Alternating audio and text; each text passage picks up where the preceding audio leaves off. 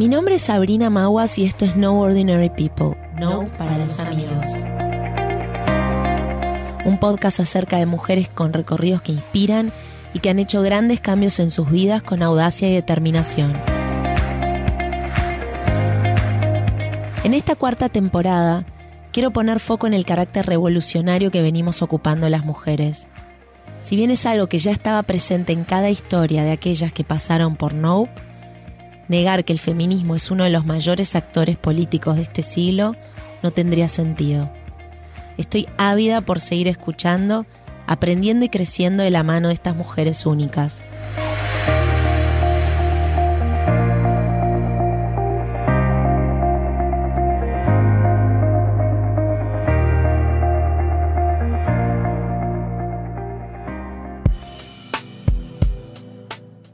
Episodio de hoy tengo el placer de recibir a Anastasia Mónaco. Anastasia fundó su marca de ropa interior en 2014 y desde entonces se animó a tomar riesgos. Con la idea de quitarle el miedo a las mujeres e incentivarlas a abrazar sus aventuras con confianza, sexualidad e independencia, en estos ocho años su misión sigue siendo la misma, bajo la premisa de que damos lo mejor cuando estamos felices, saludables e inspiradas. Me encanta eso. Gracias. Sigue siendo así. Sí. Fue tu, tu motor en el momento uno y sigue siendo hoy. Sí. Me parece espectacular la propuesta también, que es como pensaba en el 2014 que estaba pasando, que estaba pasando en Argentina, que estaba pasando en el mundo. Contame vos, qué estaba pasando cuando arrancaste. Puedo acordar lo que me estaba pasando a mí. Eh, era una chica de 22 años eh, que por fin había podido entrar a, la UBA a estudiar diseño de indumentaria, que siempre fue su sueño. Pero bueno, por un poco presiones familiares, eh, primero entré en la carrera de odontología también en la UBA. Sí. Eh, siempre fui una chica como muy aplicada y, y bueno, como bastante estudiosa, pero no era feliz estudiando eso. Eh, mi papá se daba cuenta, a mi mamá le costaba como un poco más esto de, de soltar una carrera tradicional. Eh, ¿Alguien era odontólogo? No, nadie era odontólogo, pero si bien mi nombre parece no aristocrático, vengo de la típica familia mi hijo el doctor, eh, de inmigrantes que se mataron para tener hijos universitarios. Y a mi mamá la parte académica siempre le, le pesó mucho. Eh, ella es abogada y me decía como, bueno, Anastasia, pero te compro una maquinita de coser y te haces un curso de corte y confección. Es como, no, yo lo que quiero es, es estudiar. Dedicarme. Dedicarme full. a lo que es el diseño de la indumentaria. Yo cuando era chica empecé a trabajar como modelo a los más o menos 16 años y en realidad no era por trabajar de modelo, era por por entrar a ese mundo y ver lo que pasaba, lo que sucedía. Era la modelo más pesada del mundo que perseguía a las diseñadoras y a las estilistas para preguntarles, bueno, ok, ¿qué tengo que interpretar? ¿Cuál es el concepto de esto? ¿Qué estamos contando? Estabas dando re en serio. Yo me lo tomaba re en serio porque quería como escuchar qué, cuál es el mensaje que vamos a dar. Eh, así que cuando empecé a estudiar diseño de indumentaria entré con toda, como un caballo. Dije, acá este es mi lugar. Espera, rebobinemos porque igual vale la pena, sobre todo que siempre la primera pregunta que hago es muy abarcativa. No, y decía, ¿qué, ¿qué querías hacer cuando eras chiquita? Y acá como empezamos del 2014, pero vos me terminaste diciendo que querías meterte en la moda, pero que, terminaste arrancando una carrera que no era, que, que, era un poco por la presión familiar que era odontología. O sea que vos desde chiquita ¿Te imaginabas que dibujabas, hacías croquíes? ¿Qué, ¿Qué, es lo que te imaginabas? ¿Te gustaban las Amaba disfrazarme. Ok. Me encantaba agarrar la ropa de mi mamá, de, mis de mi hermana, mía, inventar como vestuarios, armarme personajes, montarme. Y, y, así quería salir a la vida. O sea, y mi mamá me llevaba al supermercado disfrazada y a mí me encantaba. Me encantaba ver desfiles. También me gustaba mucho eh, el arte, siempre recuerda mi familia que cuando era muy chiquita me llevaban a los museos y yo corría excitada dentro de los museos y me daba una felicidad eh, increíble. Me gustaba también muchísimo dibujar. eh, era muy loco porque cuando iba al, al primario me iba muy mal a mí en el colegio. Era sumamente disléxica, estuve por repetir primero, segundo y tercer grado Mira. y, y era excelente dibujando. Me encantaba dibujar y pasaba horas, horas, horas escuchando música y, y- y dibujando. Me, me gustaba todo el mundo del arte, me encantaba hacer manualidades también. Me Y- fascinaba. Y, y, y después, ¿cómo fue cuando vos, cómo, cómo fue que dijiste, ok, asumo que realmente odontología no es lo mío? Imagínate, el pabellón de, de medicina cuando haces el CBC queda al lado literalmente de Fado. Yo me Claro. acuerdo que salía con todos los libros que tenía que leer y las cosas y veía a las chicas con los maniquís, las telas y decía, la puta madre, quiero ser ellas. Quiero, quiero estar haciendo lo que están haciendo ellas. Y a veces terminaba de cursar en el pabellón 2 y me iba caminando al pabellón 3 y lo veía y era, quiero estar acá. Pero me costaba mucho enfrentar eh, a mi mamá y decirle, me voy a cambiar de carrera ¿Y cómo hiciste? esperé a terminar el CBC y cuando terminé el CBC de medicina, eh, me acuerdo que me junté a tomar un café con mi papá y mi papá me dijo, Anas, yo te apoyo, o sea, realmente no sé qué estás haciendo estudiando odontología, o sea, por más que estés aprobando y te vaya bien, no, no te veo feliz, no sos feliz. Y, y fui solita, hice el cambio de carrera y después se lo comuniqué a mi mamá porque no quería arrepentirme, Bien. no quería arrepentirme. ¿Y qué encontraste cuando fuiste con la... ¿Ya le dijiste, ya me cambié de carrera? Sí, me cambié de carrera, le dije. Bien. me cambié y fue un ¿Tus poco... papás está- están juntos? Están separados. Están separados. Tienen una claro. excelente relación, pero Sí. están separados. Y nada, fue, fue un poco como duro, difícil. eh, mi mamá tenía mucho miedo a lo económico. eh, para ella es una carrera como muy nueva. eh, Tenía miedo que no te fuera bien, que no te pudieses que bancar. me muera de hambre, le daba miedo. sí. Claro. Eh, y bueno, obvio, para mí también era un miedo, pero, pero era un riesgo que estaba Estás dispuesta a dispuesta. correr, sí. Bien. ¿Eso qué año era entonces? Y eso era, creo que la marca la empecé eh, el tercer año que ya estaba en FADO. Y tengo un año más de odontología y era el 2008 Ocho. por ahí. ¿Y ahí fuiste feliz inmediatamente cuando arrancaron las clases? Inmediatamente feliz. Sí, Qué bien. inmediatamente. Me encantaba. Sabías todo. que había hecho lo que, lo que tenías que hacer. Totalmente. Y no me alcanzaba con lo que me enseñaban en la facultad. Quería más. Eh, me agarró como una ambición de, de estudio impresionante. Eh, quería aprender moldería, quería aprender a la perfección las herramientas gráficas para, porque me daba cuenta que tenía limitaciones y no quería tenerlas. Y empecé a estudiar Photoshop, Illustrator, moldería al mismo tiempo. Pues ya sabía en ese momento, ¿cuándo se te presenta como la idea de, de, de hacia dónde arrancar, no? Porque vos, te- bueno, ahora tenés también indumentaria en la marca, pero cuando arrancaste, no. No, cuando arranqué no. La historia real, real por la cual yo arranqué, Esa es la que quiero saber. Todos queremos saber eso. eh, que capaz no es tan luxury. No, no, bueno, vayamos con la posta. Cuando me cambio de carrera, mi mamá siempre nos empujó mucho a ser independientes.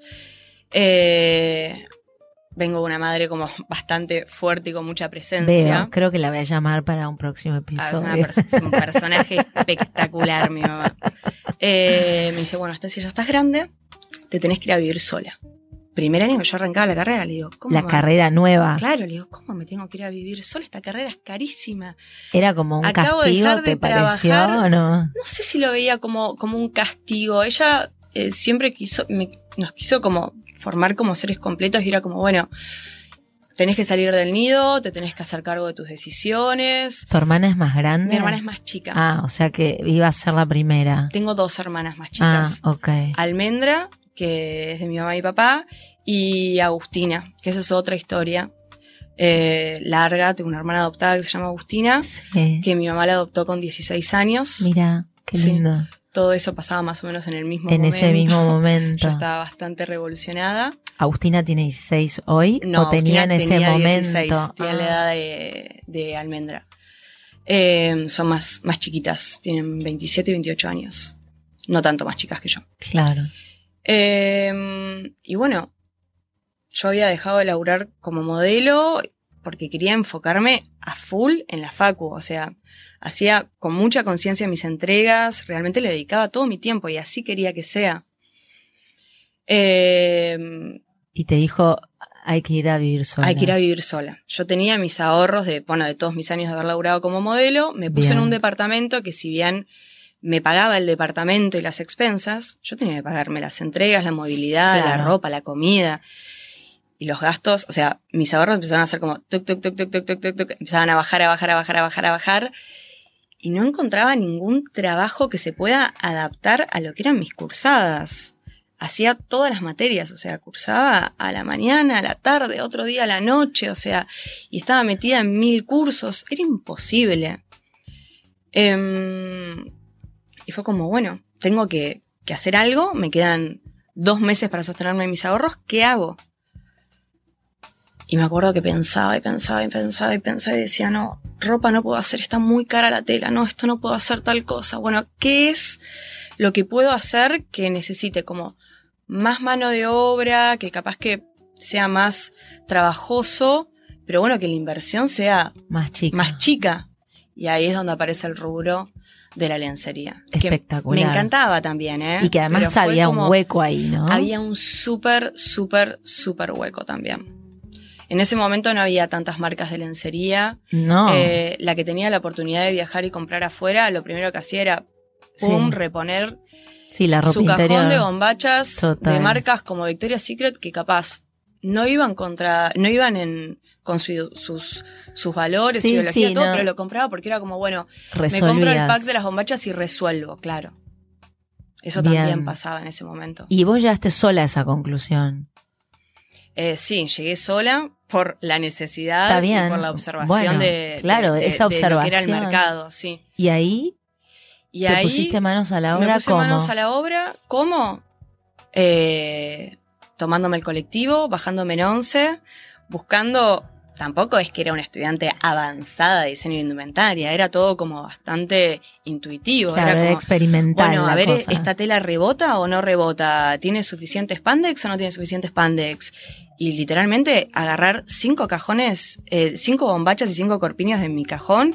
Era como, bueno, ¿qué tiene esto? Tiene un elástico. Bueno, ¿y qué otro elástico tiene? Y tiene ganchito y tiene... Y patear y patear y patear once, pero once me lo debo haber pateado, meterme en los edificios, ver lo que decían los pisos. Ay, mira, acá dice un cortador, listo, subir, tocarle timbre. No me metía en cualquier lado. Porque tampoco era fácil conseguir gente que quiera trabajar Con siéndote 20 corpinas Claro. al principio. Tenía que convencerlos. ¿Y cómo fue esa primera tirada? ¿Qué hiciste?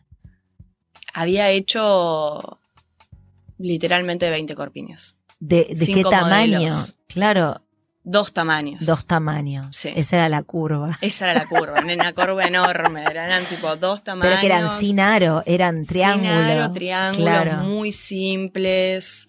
Eh, las telas estaban muy copadas. ¿Era como una lycra o qué era lo que Tenía hiciste? bastante encaje, microtool. Y me acuerdo que tenía una amiga laburando en, en complot en ese momento. Sí. Eh, y vino un día casi y me dijo, mirá, Ana, te pude recuperar del cortador estos Qué retacitos. genia. Sí, era una tela como medio brillosa, que había sobrado, pero eran metritos, o sea que ellos no podían, complot no podía Sí, hacer no nada le con servía para nada, pero para un corpiño iba bárbaro. Iba bárbaro, sí. Iba ¿Y bárbaro. a quién se los vendiste? Y ahí arranqué. eh, ¿Le pusiste tu nombre de una? Le puse mi nombre de una, sí. Y tenías un buen nombre. Sí, eso fue algo que salió accidentalmente, ¿eh? Se iba a llamar de otra manera. Yo ya había hecho toda la tipografía, había armado el logo la noche anterior y salía a comer con amigos. Mis amigos me decían como, ¿cómo Anastasia le tenía que poner tu nombre? Te llamás Anastasia Mónaco Real, ¿cómo le vas Claro. a poner ese nombre? ¿Qué nombre le ibas a Y poner? ahí empezamos como, no, pero Anastasia Mónaco Real no me entra porque era muy largo Claro. y me quedaba un renglón. Bueno, saquemos el Real y dejemos el Mónaco y bueno, y ahí empezó. Bien. ¿Y, y a quién? ¿Y los vendiste de una? El primer día fue impresionante, pero recuerdo que... ¿Pero las llevaste a la facultad o los subiste online? No, no, no, no. Mi primo es fotógrafo, fui a su casa y... Foteaste. Mato mi vida, me acompañó siempre. Y me los puse yo, le digo, primo, por favor, de una mano, saquemos las fotos, sacamos las fotos, armé una fanpage. Eh, empecé como a armar todo, a subirlo, y dije, bueno, le di como una promoción de subir fotos durante Sí. 15 días. Dije, bueno, el sábado hago un showroom en mi departamento. Yo vivía en un monoambiente que quedaba en una terraza, se acordarán clientas, de literalmente 23 metros cuadrados. O sea, ahí vivía, estudiaba y los fines de semana Vendías. lo transformaba en un showroom, sí. Metía todo dentro de un placar enorme que había ploteado y empezaba a vender. Y la primera vez que hice un showroom, me había ido a buscar la mercadería a un taller. Me acuerdo que el colectivo no llegaba, llegaban al colectivo. Digo, no, esto empezaba, yo soy muy puntual, esto empezaba a las 4 y son 4 y 5 y no llego. Llegué corriendo a mi casa y ya había dos chicas abajo, Esperando. esperando. Increíble. Y subí, vendí el primer corpiño, estaban dos amigas mías también y mi mamá. Y me acuerdo que nos dimos un abrazo con mi mamá y fue como una Ah. emoción. Eh, y iba a decir por suerte, pero no creo que haya sido por suerte, sino por mucho esfuerzo. Eh, me fue muy bien. O sea, hice Seguro. 20 y después fueron 40. Espera, ese fin de vendiste todo lo que tenías. Casi todo lo que tenía. Y ahí sí. que hiciste durante la semana, fabricaste Más. para el otro fin de. Sí. No sé si para el otro creo que era cada 15 Cada días. 15. Sí. Después empecé a subalquilar ese departamento con otras dos marcas.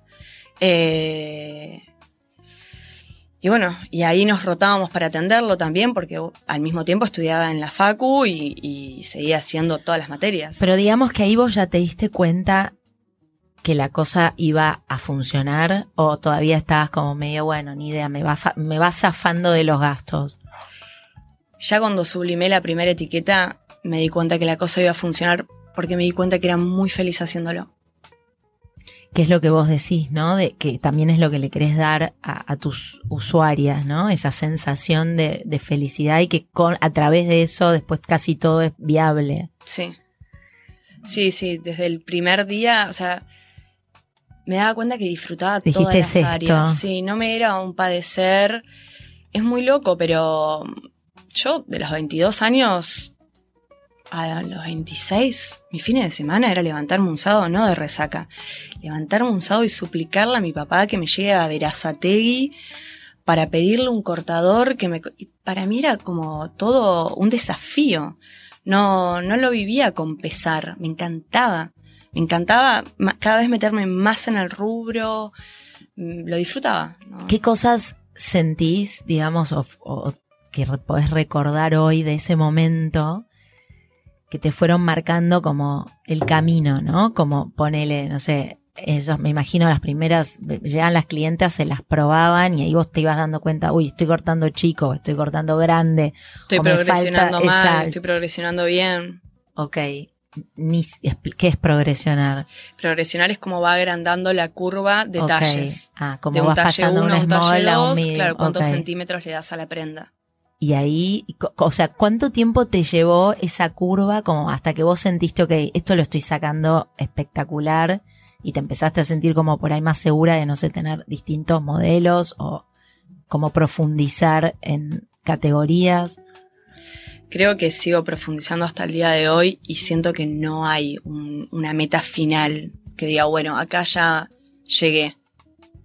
Disfruto el camino y hasta el día de hoy me pasa de que como ejercicio muchas veces, este cyber lo hice, bajo al local y atiendo a una clienta yo y la mato a preguntas. Como, uy, ¿no te gustó? Bueno, ¿por qué no te gustó? ¿Qué te quedaba chico? ¿Sentías que te quedaba grande? No, es que me apretaba. ¿Dónde te apretaba? ¿Qué te apretaba en el escote? ¿Sentís que te marcaba mucho la teta? Y, voy a- y así voy aprendiendo y voy corrigiendo. No es solo la moldería y la curva de talle, sino es qué materiales uno elige para construir esa prenda.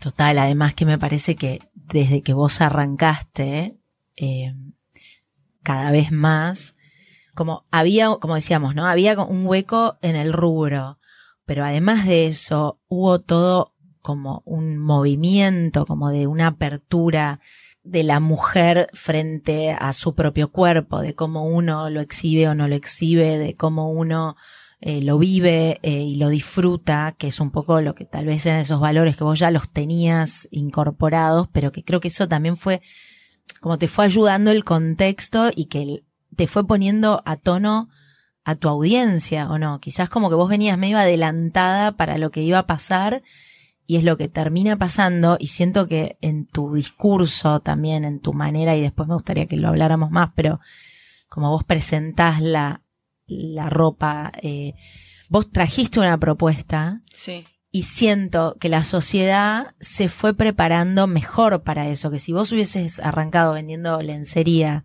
o sea, por ahí 10 años antes de lo que hiciste, hubiese sido un desafío. Sin embargo, siento que pudiste tal vez abusar mucho más de tu creatividad y de los de todo este tema de los cuerpos y entender y que la mujer se anime a decirte, che, me aprieta o no me aprieta o quiero usar el corpiño como prenda y arriba una campera y no taparlo, ¿no? Es como que ayudó el momento y vos viniste también como a ayudar a las mujeres a sentirse más seguras y más plenas con sus cuerpos. Sí, fueron un montón de cosas que pasaron eh, con el feminismo en todos estos años, fueron un montón de cosas también que me fueron pasando a mí. Yo siento que también crecí con el movimiento. Eh, tengo 30 años, la primera marcha de Ni Una Menos fui de la mano con mi mamá y tenía 20 años. O sea, Claro. yo crecí con ese movimiento. Eh, también vengo de una, esto nunca lo conté, pero vengo de una historia familiar eh, donde un pariente muy cercano mío fue abusado sexualmente eh, y a consecuencia de eso eh, sufrió muchos años de adicciones, intentos de suicidio, eh, fue, fueron años muy duros para mí cuando empecé la marca eh, a nivel familiar y a mí el movimiento también me acompañó para poder sanar y superar esas heridas. Eh, lamentablemente este familiar no lo contó durante muchos años porque pensaba que había provocado esa situación. Y en ese momento era un menor de 13 años. Pero no solamente el violador le hizo sentir eso, sino que la sociedad y el contexto también se lo hizo sentir. Y las consecuencias las pagamos, las pagó es- este familiar y nosotros como familia muy caras realmente.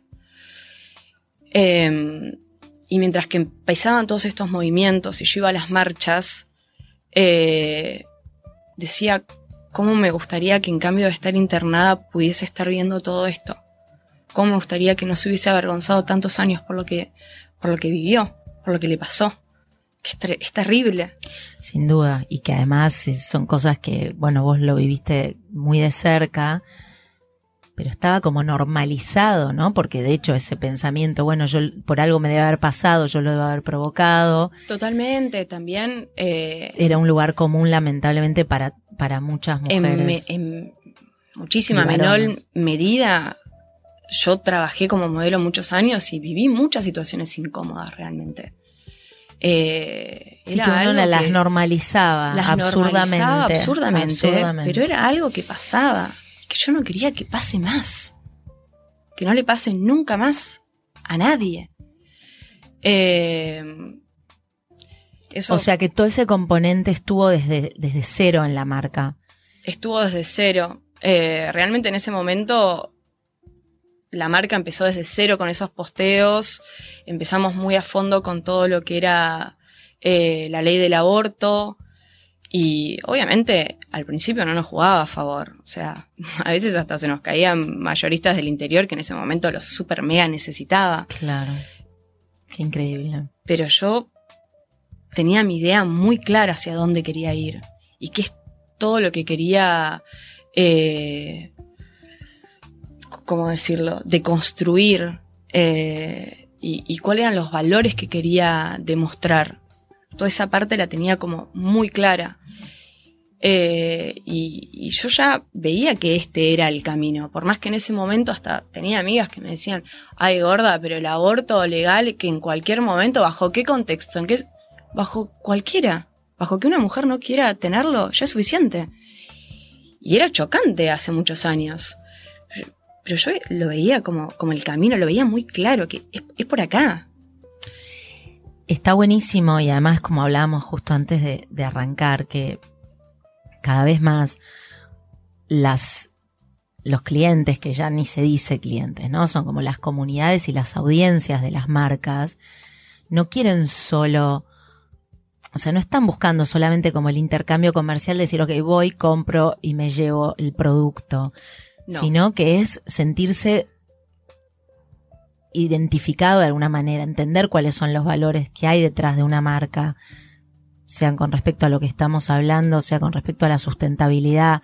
Y, y, y, ahí vos justamente estuviste como esto, precursora y también gracias seguramente a tu juventud y a que sos de una generación en la que, por más que venís mamando cosas, así como te animaste a cambiar de carrera, dijiste, ok, bueno, para mí es esto y yo voy a sostener mi discurso, por más que no me convenga porque el proveedor me va a dejar en manda, me voy a buscar otro proveedor.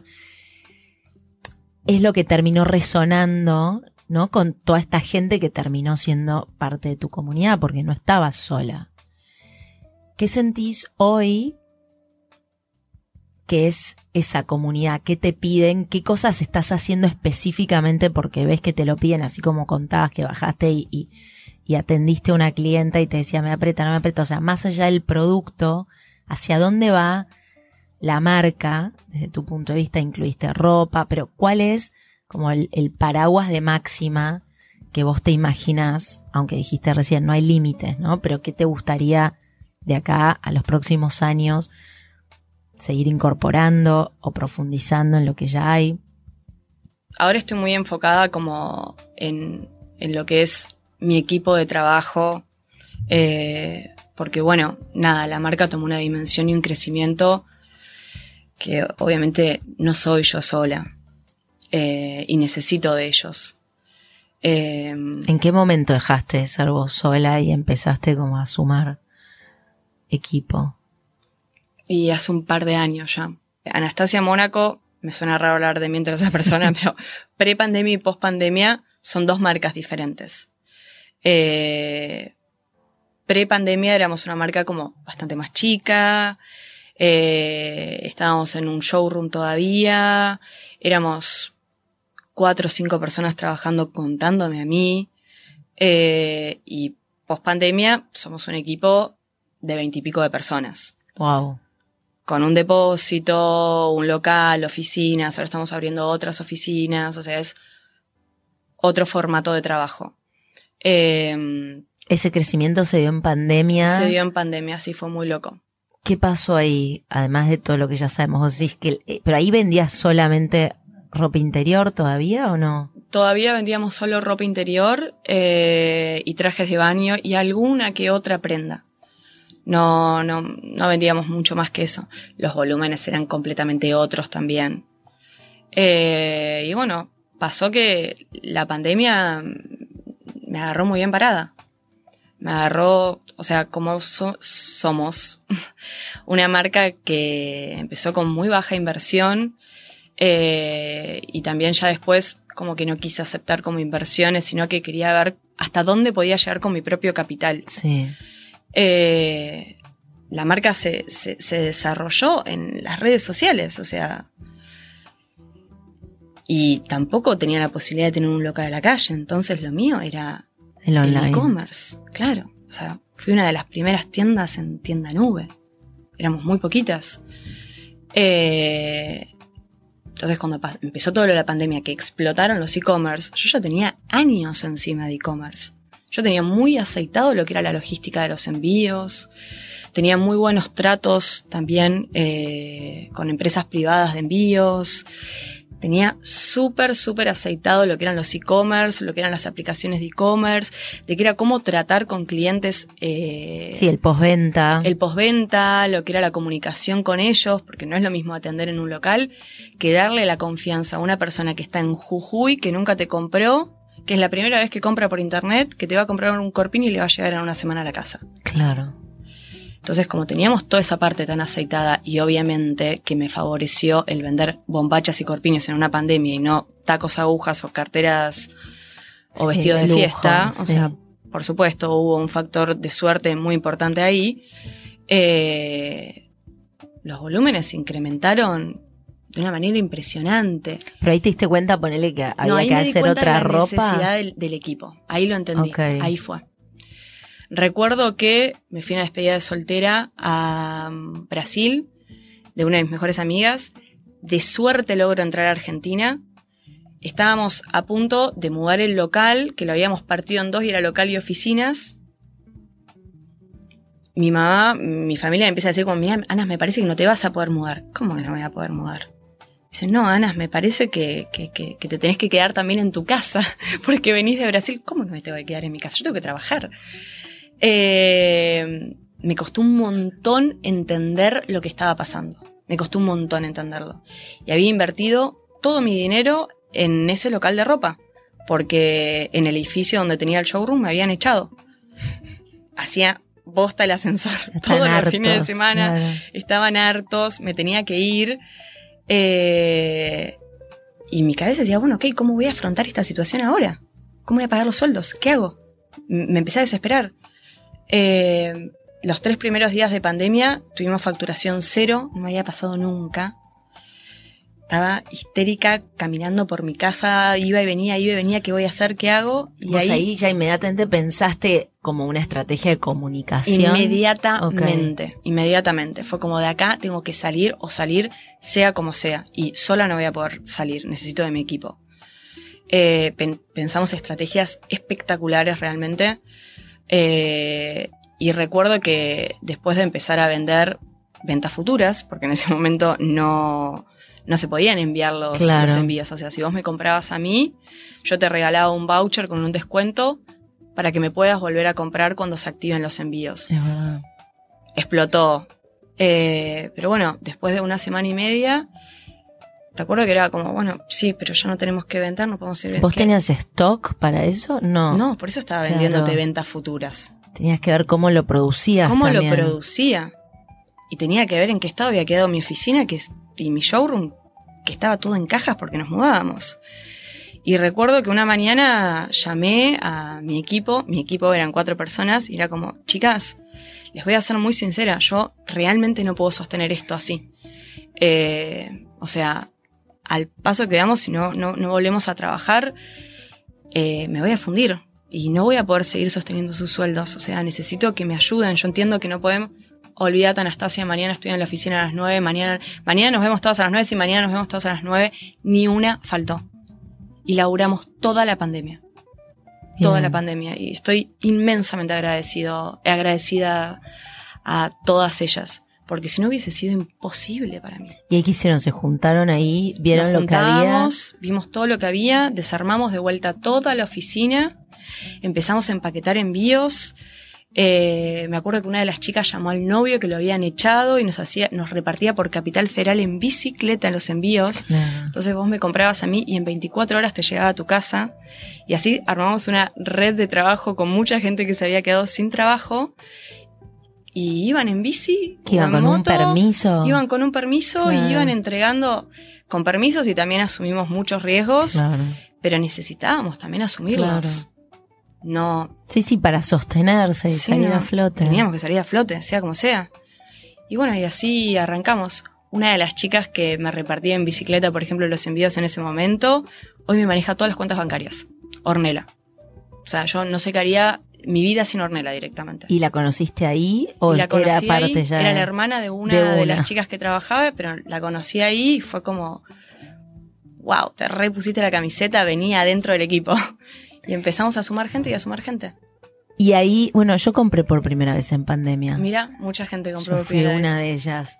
Y me sorprendí de la calidad del producto, Qué bien. que me pareció como espectacular. Yo en particular no conocía la marca de antes y, y me, sor- me gustó. ¿Y, y qué, qué, qué fue ahí? Porque también digo que la gente se pueda comprar ropa interior. Obvio que estabas más tiempo en tu casa, tenías menos este, excusas para vestirte y salir casi que no, pero no inmediatamente no fue que, que dijiste, ok, hay que hacer rubro, no sé, pijama o joguineta. La gente se estaba poniendo la ropa interior, estábamos todos mejorando nuestra calidad de, de underwear. Sí, también yo lo pensé.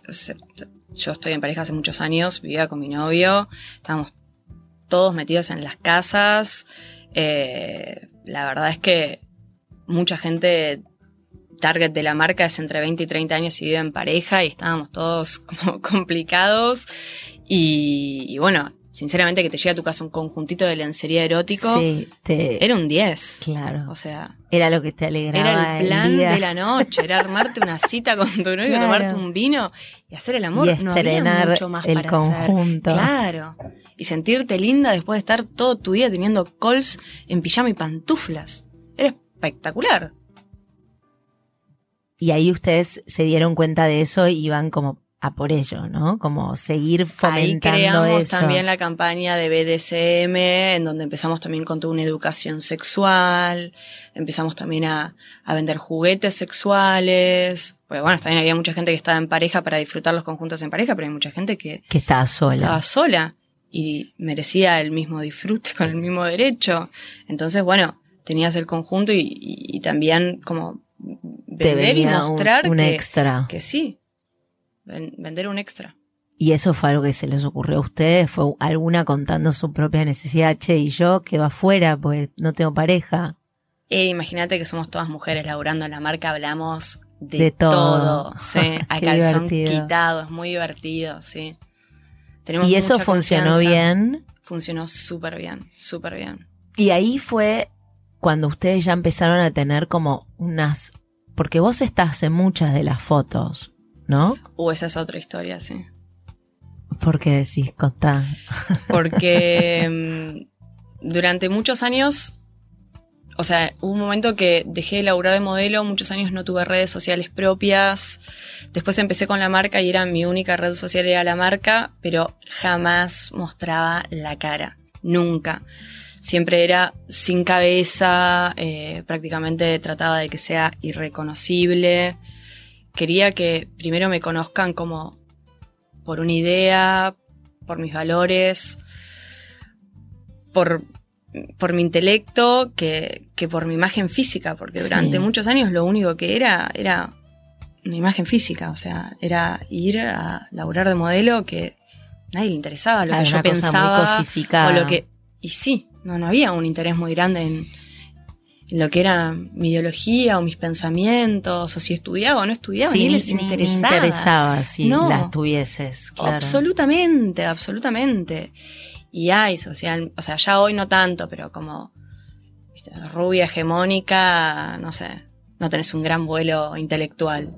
Yo necesitaba reivindicarme desde ese lugar, entonces eh, para mí fue muy importante todos esos años de, introspección en los cuales no mostraba mi cara, pero sí mostraba mis ideas, mostraba mi creatividad, mis valores, pero no mi cara. ¿Hasta qué? Hasta la pandemia. En donde no tenías modelos. No tenía modelos. Estaba sola en mi casa con un trípode y el teléfono por todos lados también es un tiempo que aproveché mucho para hacer eh, cursos de marketing, branding. Y me daba cuenta que la gente quería ver quién estaba detrás de la marca también. Y yo ya me sentía, era más grande, me sentía eh, más madura. Más segura. Más segura. Y, pude como afrontar esa parte de, de salir y mostrarme con cara, porque también me pasaba que me dolían las críticas y me las tomaba de una manera muy personal. Entonces, el ponerle la cara era como. Cuando uno se mete con temas tan controversiales como a veces se, se, pone la marca, eh, no todo el mundo puede estar a favor. Hay que bancársela. Hay que bancársela. Que no te quieran todos. Por supuesto. Y bueno, eso llevó un proceso, obviamente. Yo a los 22 años no estaba preparada para recibir esas críticas. Ni a los 22, ni a los 23, o sea, Recién con 27 años me, me animé. O mismo pasaba que a veces eh, me criticaban mucho capaz que por mi cuerpo, no, esa chica no come, tírenle un sanguchito, qué asco. y bueno, yo sentía que sin poner mi cara estaba como despersonalizado, como si fuese un maniquí en lo que estaban bardeando, ¿no? A mí como persona. Eh, y bueno, cuando salí también a poner la cara como persona, también sentí la responsabilidad de poner la cara por, por todas las modelos que tomo, que muchas veces reciben críticas. Y no importa cuál sea la modelo que elija. O sea, hoy en día, por suerte, después de tres años de campañas que estuvimos haciendo como una vez al año mostrando lo que son esos comentarios y, y- explicando que, que realmente uno no puede opinar sobre un cuerpo ajeno porque no sabe qué es lo que le está pasando en la cabeza a esa persona. Yo sentía mucha responsabilidad a veces cuando elegía mo- modelos, entre comillas, porque hace muchos años que nosotros ya no trabajamos con modelos, modelos. Que son chicas. Muchos años laburamos, claro, con chicas que X. capaz las sacábamos por Instagram y eran de un pueblito y venían con la madre y se iban al estudio de fotos de mi novio o Emul y las poníamos a hacer una campaña. Y yo veía esa. Aparte, o sea, no nenas, pero bueno, chicas de 24 años y me veía a mí con todas esas inseguridades y, y- y las veía como con sus teléfonos detrás de ese posteo leyendo las cosas que ponían y eran como, wow, qué injusto, ¿qué es esto? esta chica que se animó y que quiso y tomó este riesgo y dijo, yo quiero vivir esta experiencia, Claro. qué injusto, qué injusto. Y qué injusto que lo hagas desde tu casa, con tu teléfono, eh, sentada, tomándote un café con leche, sin importarte lo que le estás produciendo a la otra persona. Es como un lado B de, de las redes sociales que, digo, siempre existió, lo potenció por ahí la red, pero que también nos da la oportunidad de, de poner en evidencia, ¿no? Y de decir, bueno, a ver si vos criticás o escribís cualquier cosa, ¿qué es lo que estás, ¿no? ¿A quién le estás hablando? ¿Vos qué te pasa? ¿Quién sos vos mejor que otro? Totalmente. A ¿Ustedes cómo encaran eso? Mira, me ha pasado más de una vez eh, modelos que no han querido volver a exponerse. Y, me ha dolido. Es como, siento la responsabilidad de preservar esa persona que, que trabajó conmigo. Eh, sé que es un movimiento muy jugado lo que hicimos y que hay veces que trabajo con gente con marketing que me critica mucho porque soy como un poco como impulsiva. Eh, pero nada, durante todo el año tenemos un WhatsApp, eh, todas las que trabajamos en la marca, en donde cuando vemos esos comentarios se le saca un screen al comentario, se le saca un screen a la foto. Eh, eliminamos los comentarios porque realmente no queremos que la persona que está expuesta en la foto muchas veces lo lea porque están cargados de odio, de resentimiento, de bronca, y no queremos que sea un ámbito Sí, de un caldo de cultivo de nada. Claro, negativo. queremos que sea un lugar seguro eh, para la que las mujeres puedan disfrutar de, de, de nada, de su sexualidad, de mostrarse eh, Plenas. plenas. Ahora esos comentarios que son cuando las, las modelos son flacas o, cua- o no importa, sean No flacas, importa sean menos flacas, no importa. no importa. No, no hay como.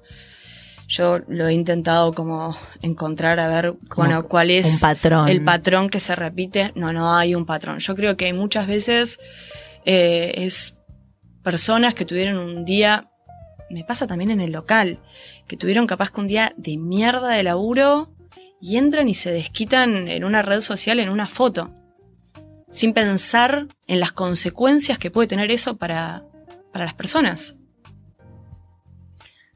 Qué injusto. Pero por otro lado me parece que el ejercicio, y es como un poco lo que vos contás que te pasó a vos personalmente, ¿no? Como que al principio no te querías exponer porque quizás no estabas preparada para recibir todo eso. Y el crecimiento y la madurez y entender que realmente, bueno, no te van a querer siempre y en cualquier momento, pero que quizás de todos modos va- vale la pena porque hay a otra gente que le vas a estar llegando. También vale la pena entender por qué no me quieren los otros. Sí. cuál es su punto de vista. Eh, o sea, yo cuando busco opiniones o debates, no voy a debatir con la gente que me ama solamente. No, no, el eso aprendizaje está, no, es como sin bastante. duda. Bueno, pero el odio, ¿cuál sería como el aprendizaje de, que sacas del odio, de esta gente que vos decís que se descarga con uno sin una razón clara y aparente. Y de todo tipo. Eh, no sé. De esos mensajes hasta de odio, aunque no lo puedas creer, han salido grandes campañas también. Sí, como que es un disparador. Me, doy cuenta, sí, de lo que Sí, porque muchas veces es por falta también de. de educación y de empatía con algunas situaciones. Eh, no sé. La- la- el proyecto de Women Supporting Women, Sí. ¿no? Que vos lo- no es la primera vez que lo haces. No, es la segunda vez. Y eso, ¿cómo surgió esa idea? Vos haces como ahí un- una sociedad con una diseñadora e interpreta el concepto. Sí, es potenciar a otras mujeres artistas. Eh, nada, después de obviamente ocho años de hacer lencería y trajes de baño, eh, nada, trabajar con otras mujeres en un proyecto también a mí me, suma creativamente. Eh, y me da ganas, o sea, me gusta como irme también moviendo. O sea, hacer colaboraciones me parece que está buenísimo. Entender la visión de, de- de- de otras artistas mujeres, ver cómo interpre- interpretan la marca, eh, de otras di- diferentes áreas, ya sean tatuadoras, como fue la primera, o diseñadoras gráficas. La tatuadora fue la que hicieron los prints de la ropa interior, ¿no? Sí. que era súper lindo. Sí, eh, es una tatuadora de Córdoba que la rompe Fer. Y, Y eso como si ustedes abren la convocatoria a gente y se presentan Solemos abrir la convocatoria a gente que se presenta. eh, hay un mail donde, A mujeres. donde mandan, sí. También yo sigo muchas mujeres eh, artistas, diseñadoras, y me voy guardando con una carpetita y digo, wow, qué copado lo que hace esta chica, cómo le podríamos. Porque también es, bueno, cómo yo puedo implementar lo que vos haces. Yo cuando descubrí a Fer era como, si me encanta lo que vos haces, bien ahora, ¿cómo transmito Claro. el tatuaje en la lencería. ¿Cómo puedo bajar esto? Ver primero si es posible. Y dije, si agarro una tela de microtul color piel y sublimo los tatuajes de ella, sobre la piel va a parecer que, que estén puestos sus tatuajes. Eh, así que hay que encontrar como toda esa traducción, a ver si es posible o, Claro, que entre en el universo de la marca. claro, de qué manera y cómo. Y ahora entonces, y ahí, espera, sumaste ropa, Eh, algo. después de la pandemia, sí, empezamos Sí. de a poquito a hacer ropa cuando llegó Teresita al equipo. Una nueva diseñadora eh, que fue como la primer persona que tomé con experiencia. Generalmente de todas, porque me incluyo, Sí. es el primer trabajo. Entonces fuimos aprendiendo, viste, a los trompazos. Sobre la marcha. Claro, y Tere no, es una diseñadora más como experimentada y venía más del rubro de la indumentaria y era como, bueno, gorda, ¿y vos qué querés hacer? No, bueno, a mí me coparía hacer ropa, me coparía hacer estampas y es como, bueno, dale, estoy. Y empezamos de a poco y, y bueno, con su llegada empezamos a hacer como más ropa. Pero vos la, la incorporaste porque querías hacer ropa o no, la incorporaste La incorporé porque necesitábamos una una diseñadora. diseñadora. Yo cuando tomo a una persona nueva al equipo también le pregunto qué es lo que te gustaría a vos hacer en la marca. Eh, Y ves si eso se alinea ¿Es con tu no? visión. Sí, sí. Sí, porque bueno, yo en la marca hago lo que yo quiero, pero también me importa qué es lo que quiere mi equipo, qué es lo que tienen ganas de hacer, porque eso es lo que van a hacer con más ganas también. Sin duda. Ahora tomando un poco lo que dijiste recién de, de que fueron aprendiendo como a los ponchazos. A los ponchazos fuimos aprendiendo. Si tuvieses como que rescatar, no sé, un error que fue como, no te lo vas a olvidar nunca más en tu vida, ¿qué sería? De toda esta, esta vorágine de los últimos ocho años. Uy, igual errores cometí un montón, por suerte no se notan al público. No, es que uno nunca habla y tal cual, y siempre en Instagram todo se ve impecable y divino. Totalmente, pero, Pero uno sabe que, que los que existen. sí. Eh, estoy pensando así como un error muy grave. Pienso 14 veces las cosas igual antes de hacerlas. Pero un error muy grave que No sé si tan tenido- grave, pero que vos te hayas dado cuenta, no sé, cosas, viste, que a veces uno dice, las pasa por alto y después resulta que no era un detalle, era un tema clave o, no sé, desde la comunicación al, al producto, no sé, a la confección. La indumentaria, la moda, es un rubro que uno lo ve de afuera y dice, wow, qué espectacular esto, qué divino, qué luxury, qué divino. Pero la verdad es que la gente que incorpora este rubro, y bueno, ya hablamos de otro panorama.